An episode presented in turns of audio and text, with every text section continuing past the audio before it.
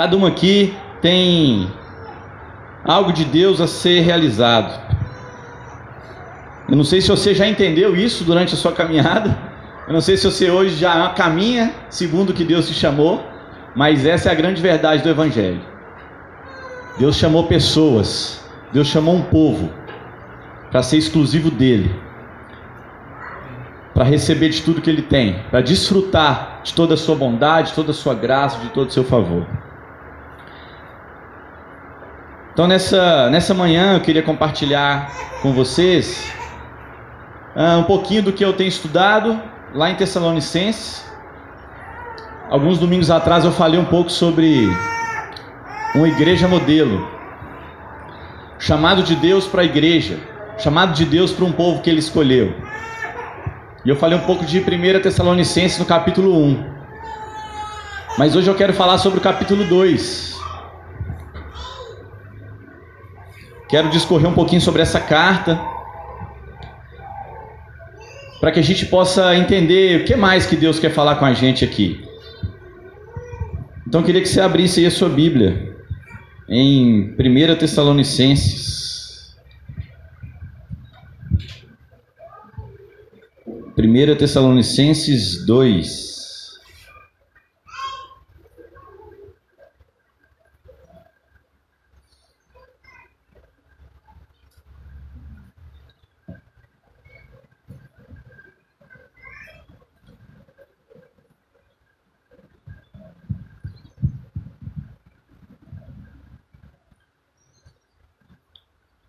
Olha o que, que a Bíblia diz.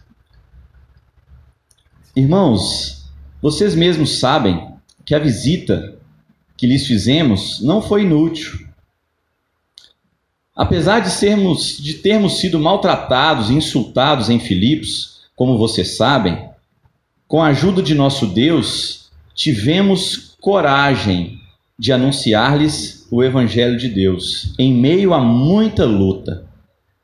Pois nossa exortação não tem origem no erro nem em motivos impuros. A gente não tem intenção de enganar vocês. Ao contrário, como homens aprovados por Deus para nos confiar o Evangelho, não falamos para agradar pessoas, mas a Deus, que prova o nosso coração. Vocês bem sabem que a nossa palavra nunca foi para bajular vocês, nem foi como pretexto de ganância. Deus é testemunha disso. A gente nunca buscou reconhecimento humano, quer de vocês, quer de outras pessoas. Embora, como apóstolos de, de Cristo, pudéssemos ter sido um peso, fomos bondosos quando estávamos com vocês, como uma mãe cuida dos seus próprios filhos. Sentindo assim tanta afeição por vocês, que decidimos dar-lhes não somente o Evangelho de Deus, mas também a nossa própria vida, porque vocês se tornaram muito amados por nós. Irmãos, certamente você se lembra do nosso trabalho esgotante e da nossa fadiga. Nós trabalhamos noite e dia para não sermos pesados a ninguém, enquanto lhes pregávamos o Evangelho de Deus. Tanto vocês como Deus são testemunhas de como nos portamos de maneira santa, justa, irrepreensível entre vocês.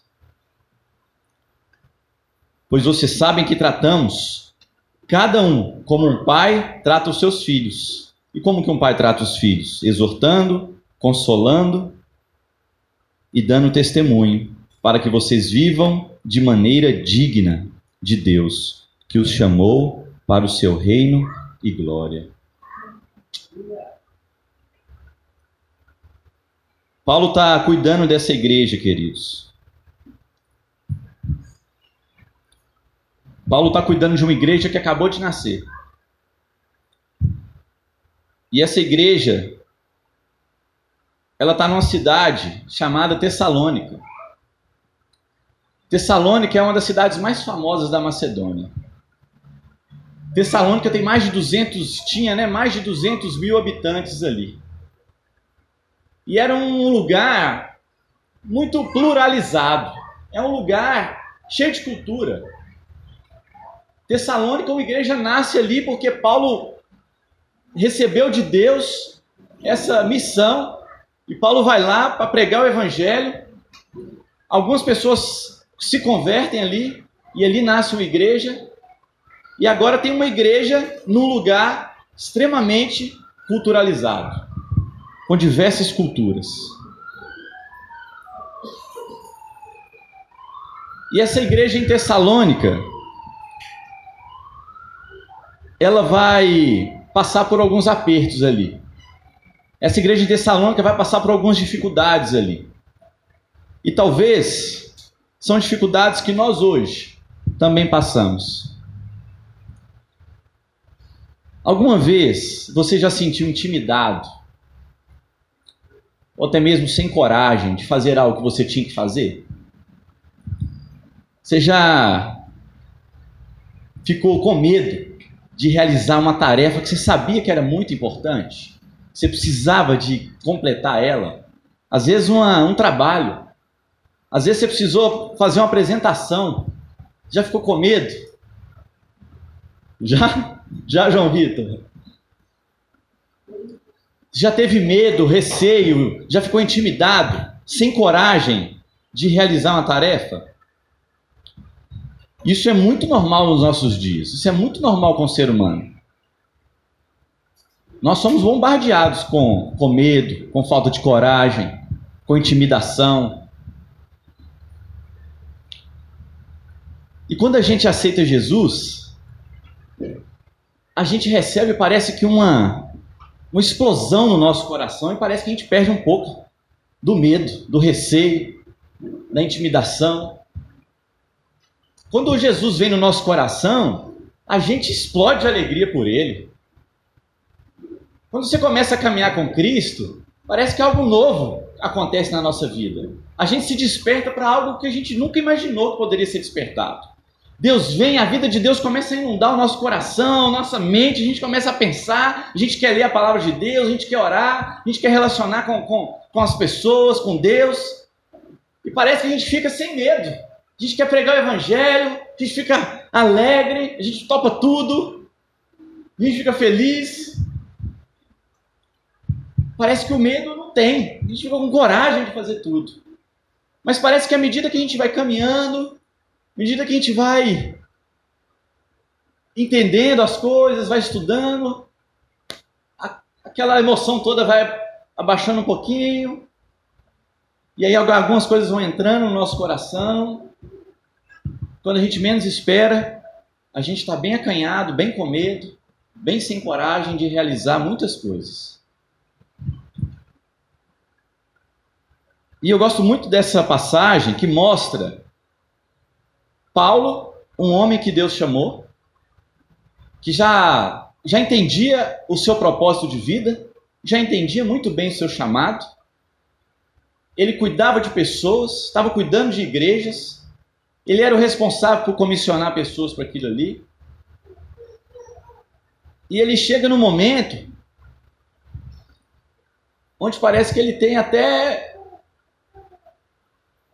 intimidações internas que podem impedir do evangelho chegar naquela cidade.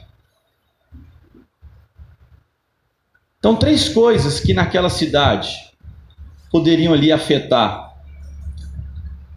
Paulo. E eu queria compartilhar aqui com vocês. Primeiro, a intimidação, medo. Isso é fato. Pensa numa cidade famosa aí do mundo. Uma cidade que tem muita gente.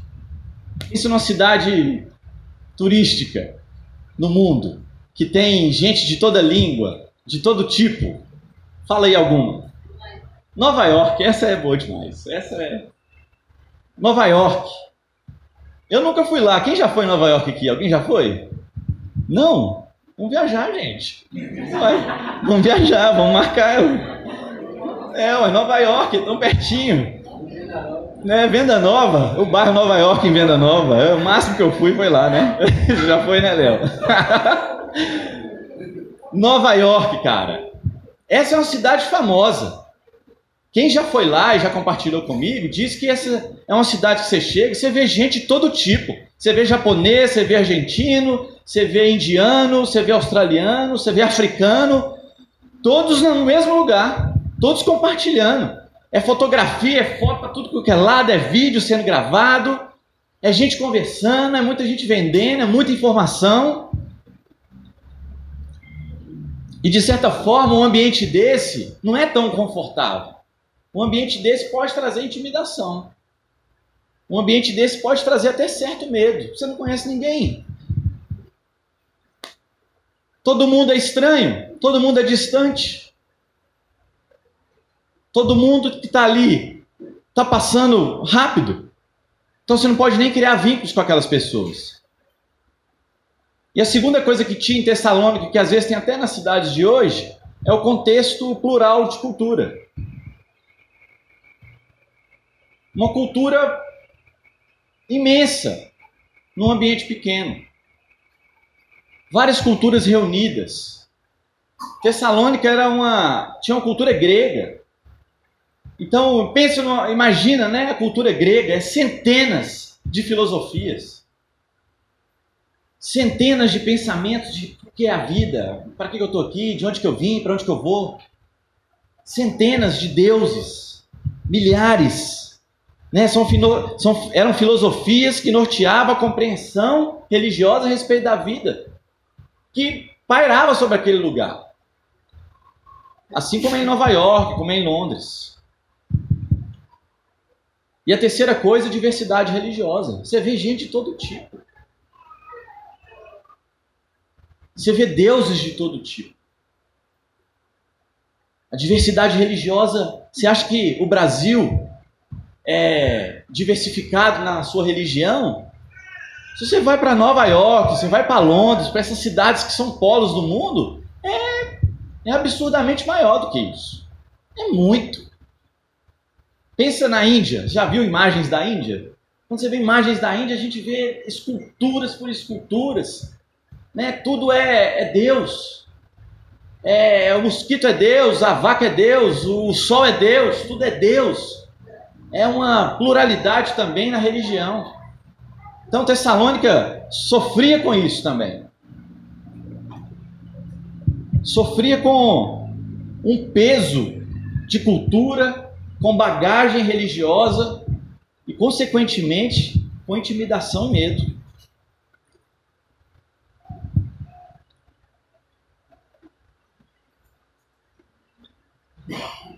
E a Bíblia vai falar que Paulo, para antes de chegar nessa cidade, ele ainda sofre outra coisa.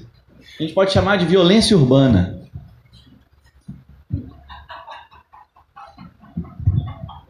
Violência urbana. E o que seria essa violência urbana? Paulo era cidadão romano. Ele tinha direito de ir e vir. Mas por causa do evangelho, ele sofreu açoites. A Bíblia vai dizer que Paulo sofreu varadas 39 vezes por causa do Evangelho de Deus. Por causa do Evangelho de Deus, Paulo sofreu seu próprio corpo. Você já viu o filme Paixão de Cristo? Esse filme mostra muito que é como que era a, o peso do, do, da punição romana.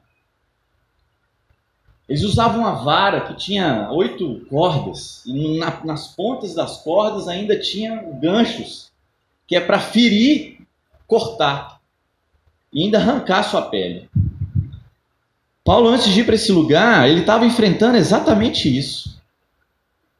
Isso é violência urbana, gosto. Violência urbana. Em pequenas proporções, até hoje isso acontece pequenas proporções, nós somos intimidados por causa disso. Por causa do evangelho, às vezes a gente não quer muito compartilhar de Deus, porque sente um pouco intimidado, que as pessoas vão achar, que as pessoas vão pensar. Agora a pergunta que, que o texto bíblico nos faz é: depois de passar por tudo isso, será que nós continuaríamos a, na missão de Deus? Será que chegar num lugar como esse, cheio de, de ídolos, num lugar que, que intimida, num lugar que cheio de cultura e ainda machucado no corpo, será que mesmo assim você continuaria a falar de Jesus e amar as pessoas daquele lugar? É isso que essa carta nos diz. É isso que essa carta está tá falando aqui para gente. É sobre isso que essa carta quer também, nesse capítulo, nos ensinar. é que as dificuldades todos nós enfrentamos, irmãos. Todos nós enfrentamos dificuldade. Todos nós temos passado por circunstâncias que são extremamente difíceis. Uma hora ou outra você vai encarar uma situação muito difícil. Isso é inevitável, isso é do, do ser humano. Uma hora ou outra nós vamos enfrentar coisas que são difíceis de lidar, você não vai saber o que fazer, você não vai saber que atitude tomar. E quando você enfrenta as dificuldades, de que forma que você reage? Né? Olha como que Paulo está aqui nos mostrando um pouquinho dessa determinação em cumprir o que Deus quer. Para nós parece ser muito difícil, porque se alguém até acerta o nosso retrovisor, a gente perde a cabeça. Para nós parece ser difícil, porque se um médico liga para nós e remarca a consulta, a gente fica extremamente furioso. Se o seu pedido do iFood chega errado, pelo amor de Deus, a casa cai. A gente perde, né? xinga. É ou não é? Por quê? Porque nós não estamos tão preparados para enfrentar qualquer dificuldade, oposição. A gente é muito falho nisso, como seres humanos mesmo. Mas a Bíblia nos diz que o ter, né, que os obstáculos não impediram Paulo de continuar a ser uma testemunha de Deus para onde ele estava. E para nós, queridos, isso é fundamental. Isso é fundamental que Deus quer nos mostrar, que o Evangelho nos mostra, que obstáculos não podem ser obstáculos para te parar a, a caminhada, para fazer te parar. Todos nós temos obstáculos, mas eles não podem ser empecilhos para você viver o que Deus tem para você.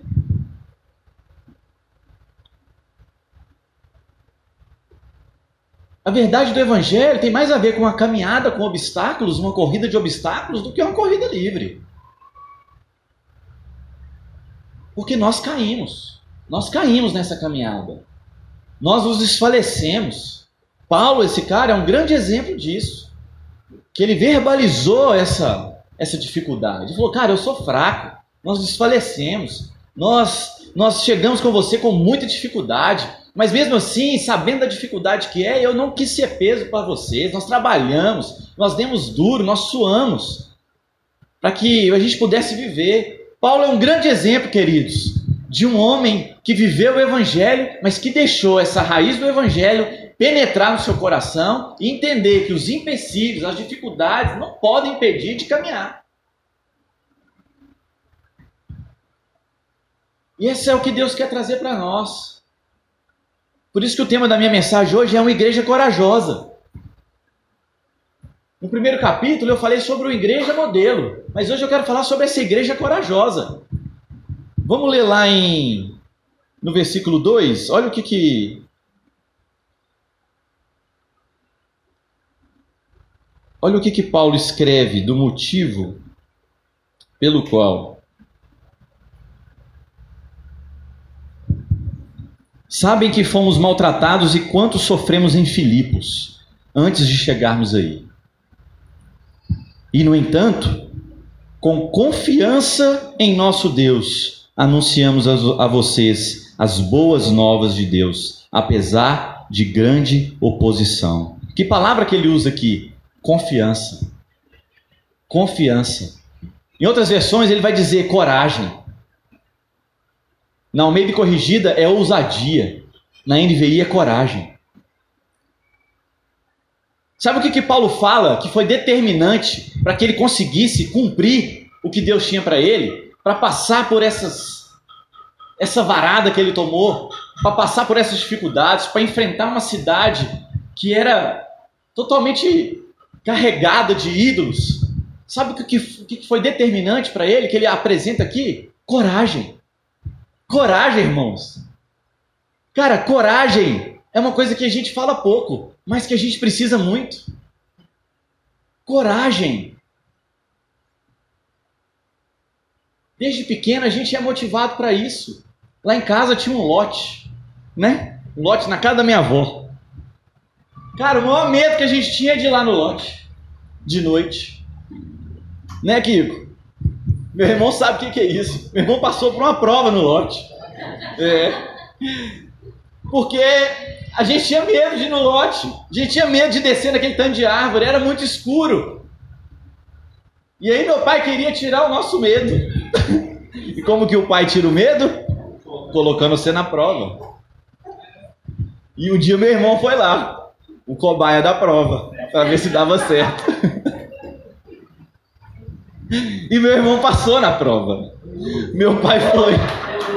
Meu pai mandou meu irmão ir lá, falou: Você tá com medo? Então vou te levar lá no lote. Foi chorando, né? É isso aí.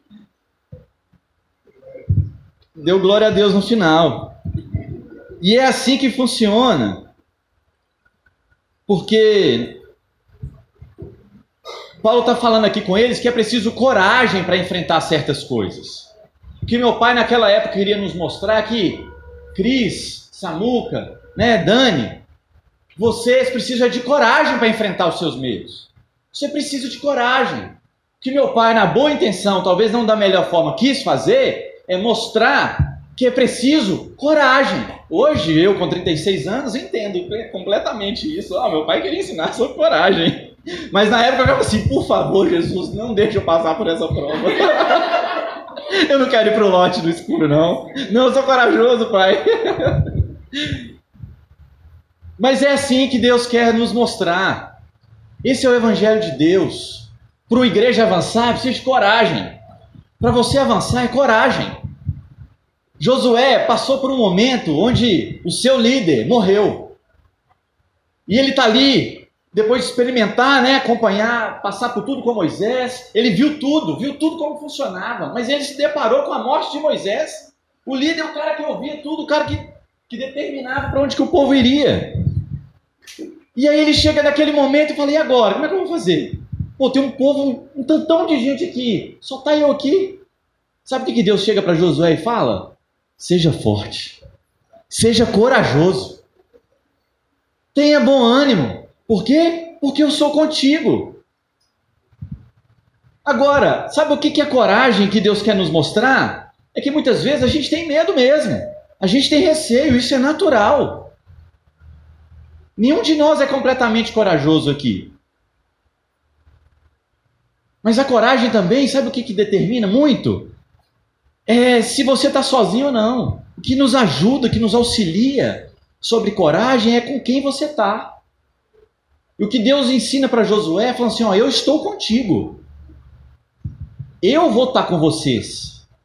E depois ele vai dizer: seja forte e corajoso. O meu pai, na prova, né, na nossa infância, ele não foi com a gente. Mas Deus não faz isso. Deus ele fala assim: Eu estarei lá no lote.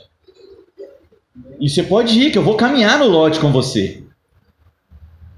Porque o seu medo é porque você se sente inseguro. Mas a coragem eu te dou. Mas eu não só não te mostro a coragem. Eu posso ser coragem dentro de você. Eu posso tomar você pela mão e te trazer essa coragem. Por isso que muitos de nós aqui hoje precisam de coragem para fazer muita coisa. Nós precisamos de coragem para pregar o Evangelho. Coragem para cuidar de situações difíceis. Coragem. Coragem. Timothy Keller vai falar que coragem é uma das coisas essenciais para a igreja. Coragem é um dos elementos essenciais para a vida de um cristão. É coragem. É só por coragem, queridos, que nós aceitamos a Cristo. É por coragem que nós perdoamos. É motivados por coragem que nós obedecemos. É motivados por coragem que nós paramos para ouvir a Deus e confiar no que Ele diz. Coragem. Deus quer tirar os medos de algumas pessoas aqui hoje. Eu creio nisso. E para isso você precisa experimentar de Deus. Você precisa experimentar de Deus. Porque às vezes você até se sente forte, mas você pode ser forte e não ser corajoso. Você já viu isso? Você pode ser forte e ser medroso. Você pode ser forte, ter uma força de derrubar de carregar caminhões, mas não ter a coragem de ir lá e carregar um.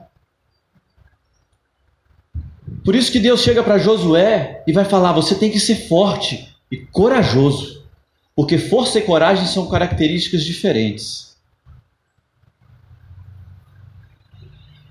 Por isso que Paulo vai escrever nesse versículo 2 sobre coragem, para encorajar aquela igreja a confiar, mesmo diante das dificuldades que eles estavam enfrentando. E ele vai lembrar que eles não estão sozinhos. Paulo está reforçando com aquela igreja: Deus está com vocês. Deus está com vocês. Por isso que para pregar o evangelho nós precisamos de coragem. E essa foi a minha oração essa semana. Deus me dá coragem para viver. Me dá coragem para seguir o seu evangelho, me dá coragem, que é essa força para dar o passo. Me dá força.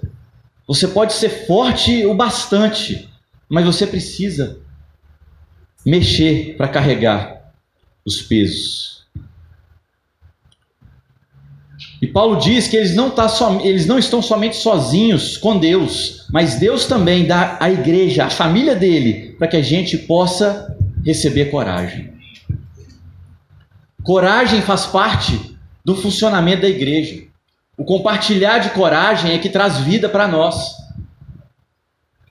Por isso que nós falamos tanto, eu quero te encorajar. Eu quero te trazer coragem. Por isso que o encorajamento é fundamental para a vida fluir. Por isso que na sua casa muitas vezes coisas estão acontecendo porque nós paramos de encorajar uns aos outros. Nós paramos de nos encorajar, de motivar, de trazer ânimo e de dizer: ei, força, coragem.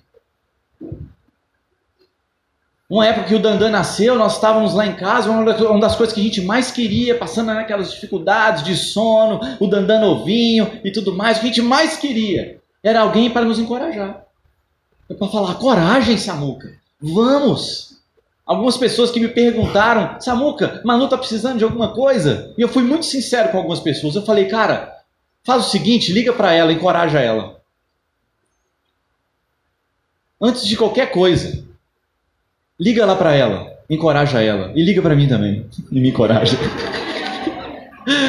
É. Depois você liga para mim de novo, né? Desliga e liga para mim.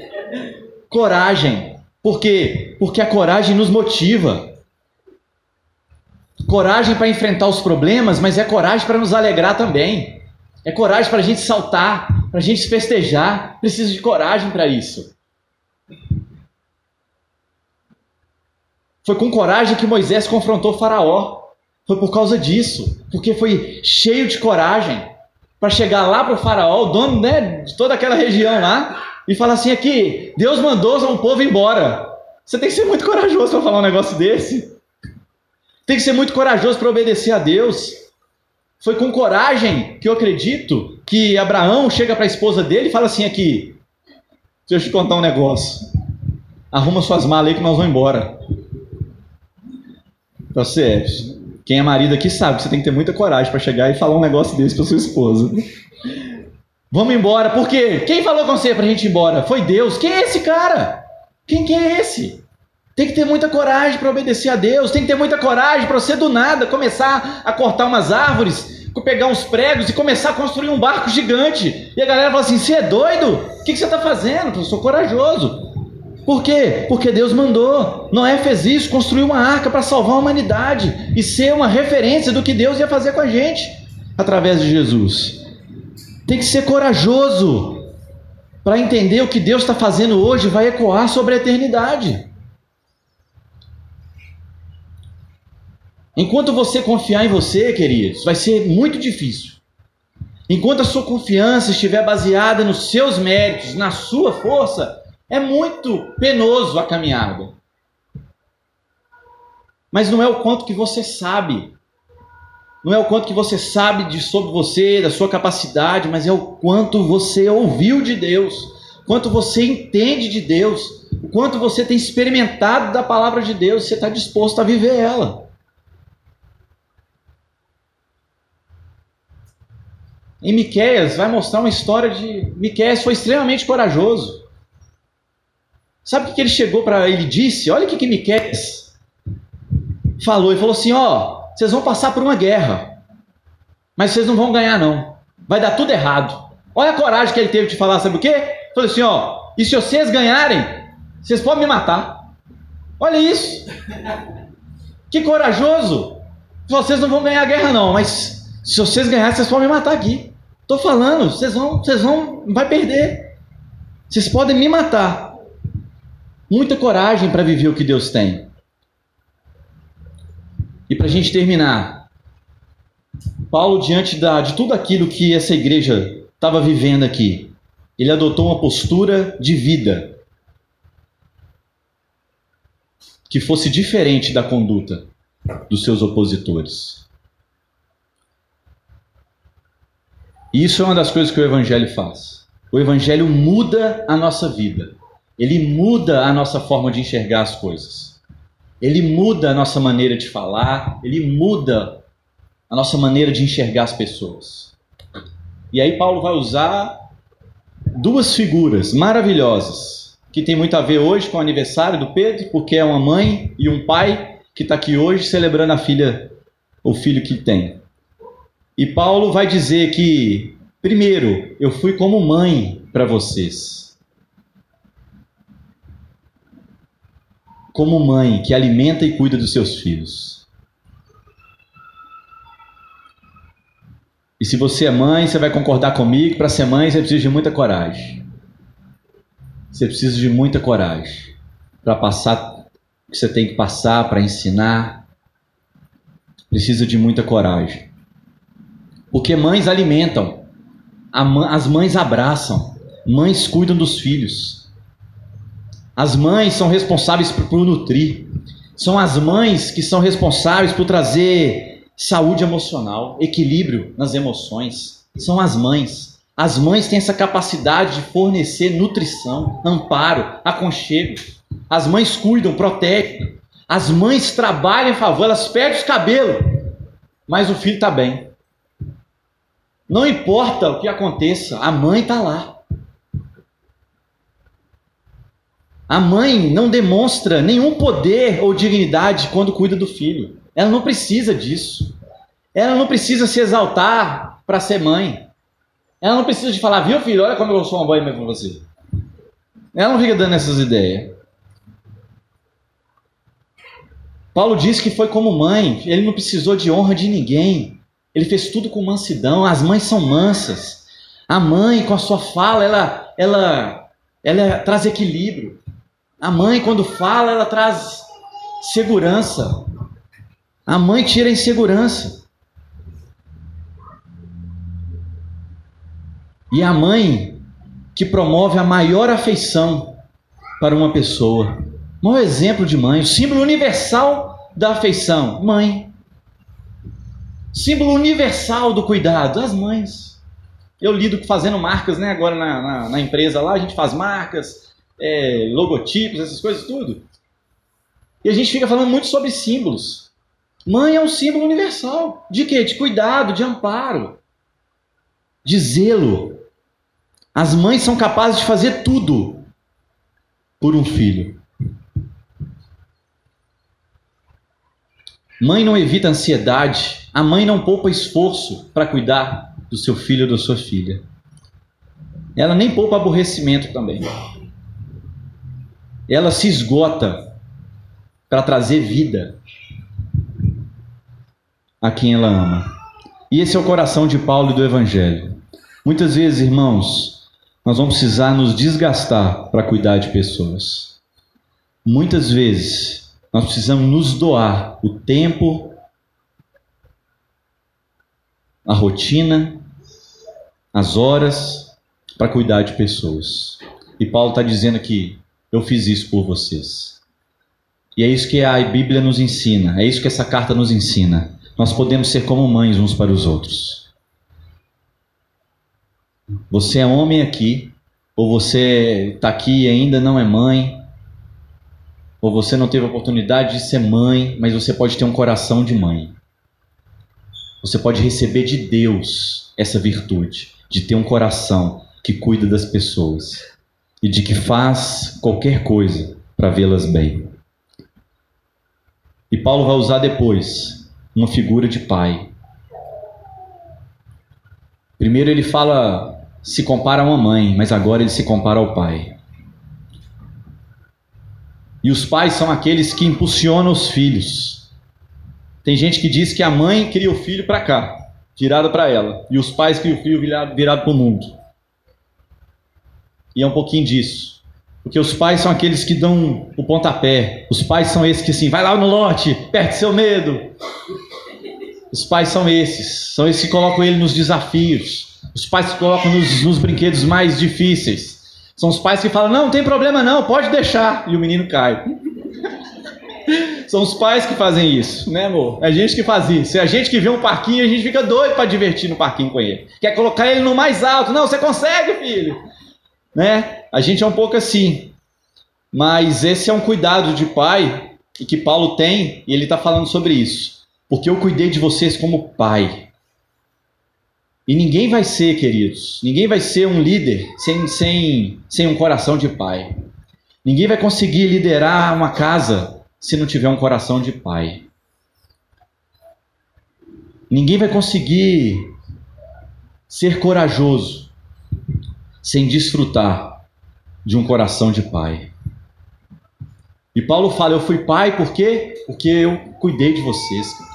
Eu mostrei para vocês. Para que, que eu estou cuidando de vocês? Porque o pai olha lá na frente. O pai está olhando a próxima geração. O pai está olhando daqui 10 anos. Os pais ficam falando sobre juntar uma poupança para o filho, para a faculdade. Os pais já pensam assim: ah, quando meu filho tiver 18 anos. Os pais que pensam sobre isso. O pai olha lá na frente, Paulo está falando aqui com eles, para que vocês sejam dignos de Deus, cara. Esse é o cuidado de Paulo. É lindo demais isso. Então Paulo, Paulo diz: quero cuidar de vocês como mães, mas também como pais. Em Filipenses vai dizer: nada façam por contenda ou vanglória, mas por humildade. Cada um considere os outros superiores a si mesmo. Esse é o evangelho de Deus que cuida uns dos outros, que abraça o outro que entende que o outro é merecedor de glória, de graça e de misericórdia como você. E a gente nunca pode esquecer que, como Paulo vai dizer, eu dei tudo, eu dei o evangelho para vocês, mas não foi só isso que eu dei, não, eu dei a minha própria vida, porque eu amei cada um de vocês. Quero dizer, querido, se você está aqui hoje Deus tem um compromisso, Deus tem um interesse imenso em mostrar para você o tanto que Ele te ama. Essa é a nossa missão, esse é o nosso propósito. É fazer com que esse amor seja revelado, seja expandido no nosso coração.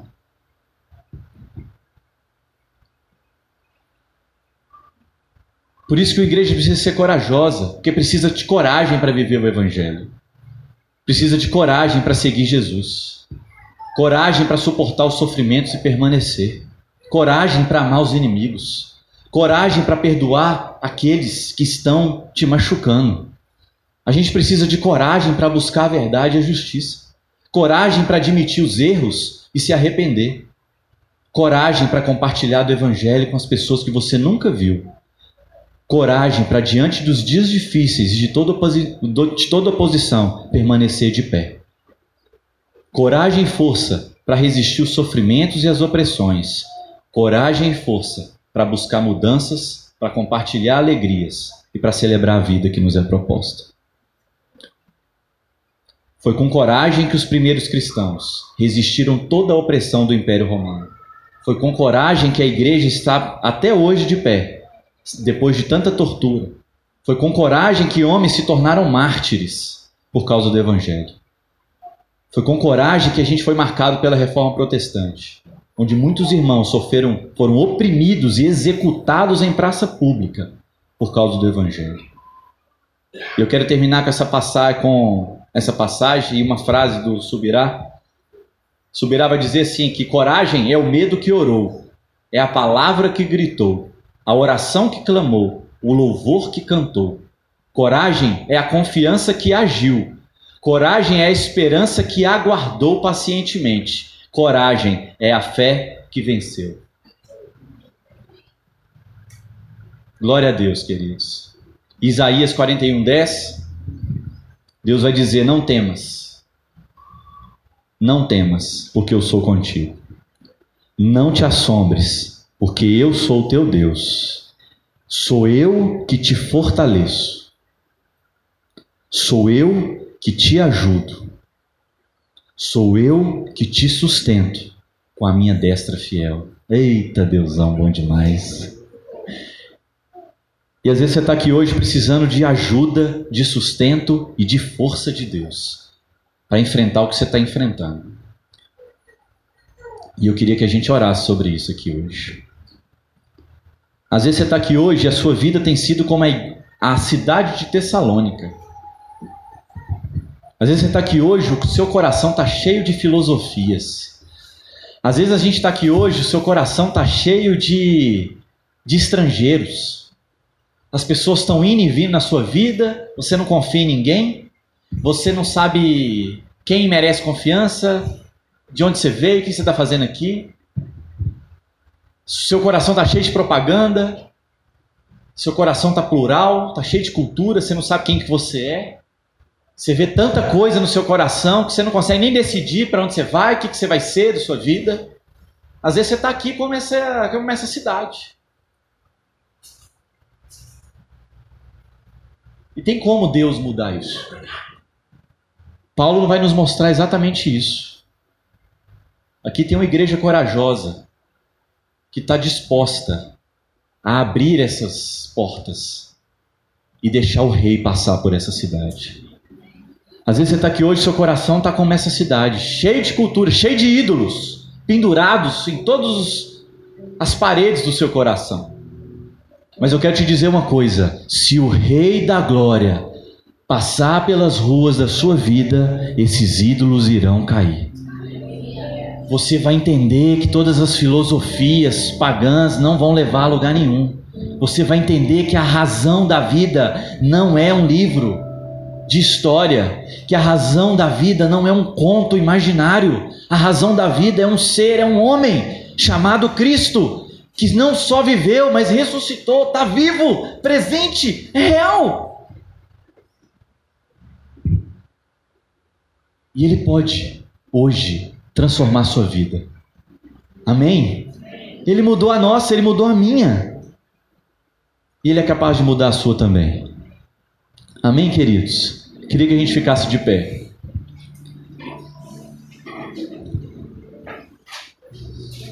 Foi por coragem que o Evangelho chegou naquela cidade, que muitos acreditavam que o Evangelho não seria capaz. Quando o Evangelho chegou em Tessalônica, aquela cidade foi mudada. Foi por causa do Evangelho chegar naquela cidade que toda a região conheceu a Cristo. Como você pode responder essa mensagem hoje com coragem. Você tem que ser muito corajoso. E Deus quer te dar, trazer essa coragem hoje. Eu queria orar por nós, queria orar por vocês. Porque às vezes você está enfrentando situações que você precisa clamar a Deus: Senhor, eu preciso de coragem para passar por isso. E eu tenho certeza que hoje é um dia de Deus colocar coragem nos nossos corações. Coragem para sermos igreja. Feche os seus olhos. Deus sabe o que você está passando aí. Deus sabe os seus medos. Deus sabe aquilo que está te intimidando. Deus sabe se tem alguém te oprimindo, se tem alguma circunstância que está trazendo opressão sobre a sua vida.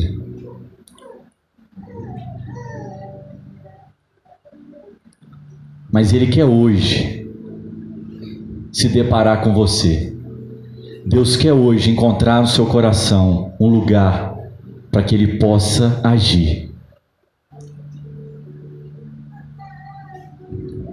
Então, às vezes você está aqui hoje, eu queria, enquanto você está de olhos fechados, eu queria te perguntar se tem alguém aqui hoje que tem se sentido assim, oprimido por alguma situação. Se tem alguém aqui hoje que está se sentindo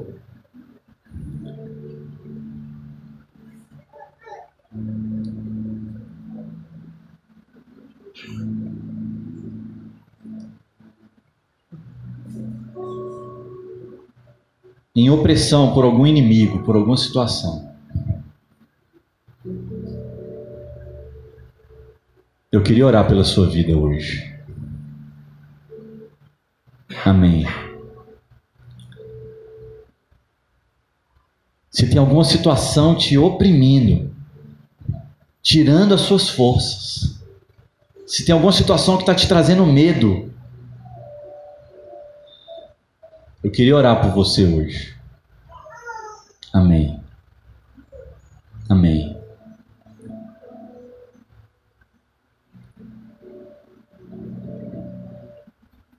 E se tem alguém que está com o coração, às vezes assim, cheio de ídolos, cheio de informações que você não está nem conseguindo decifrar, cheio de vozes, você caminhou sua vida toda só ajuntando coisas, conhecimentos, ideias, filosofias, mas hoje você está aqui e falou: Eu quero dar um basta nisso. Hoje você quer falar assim: Senhor, tira, limpa, esvazia e me dá uma nova vida. Queria que você levantasse a sua mão se você estiver assim aqui hoje e quer deixar Jesus moldar seu coração.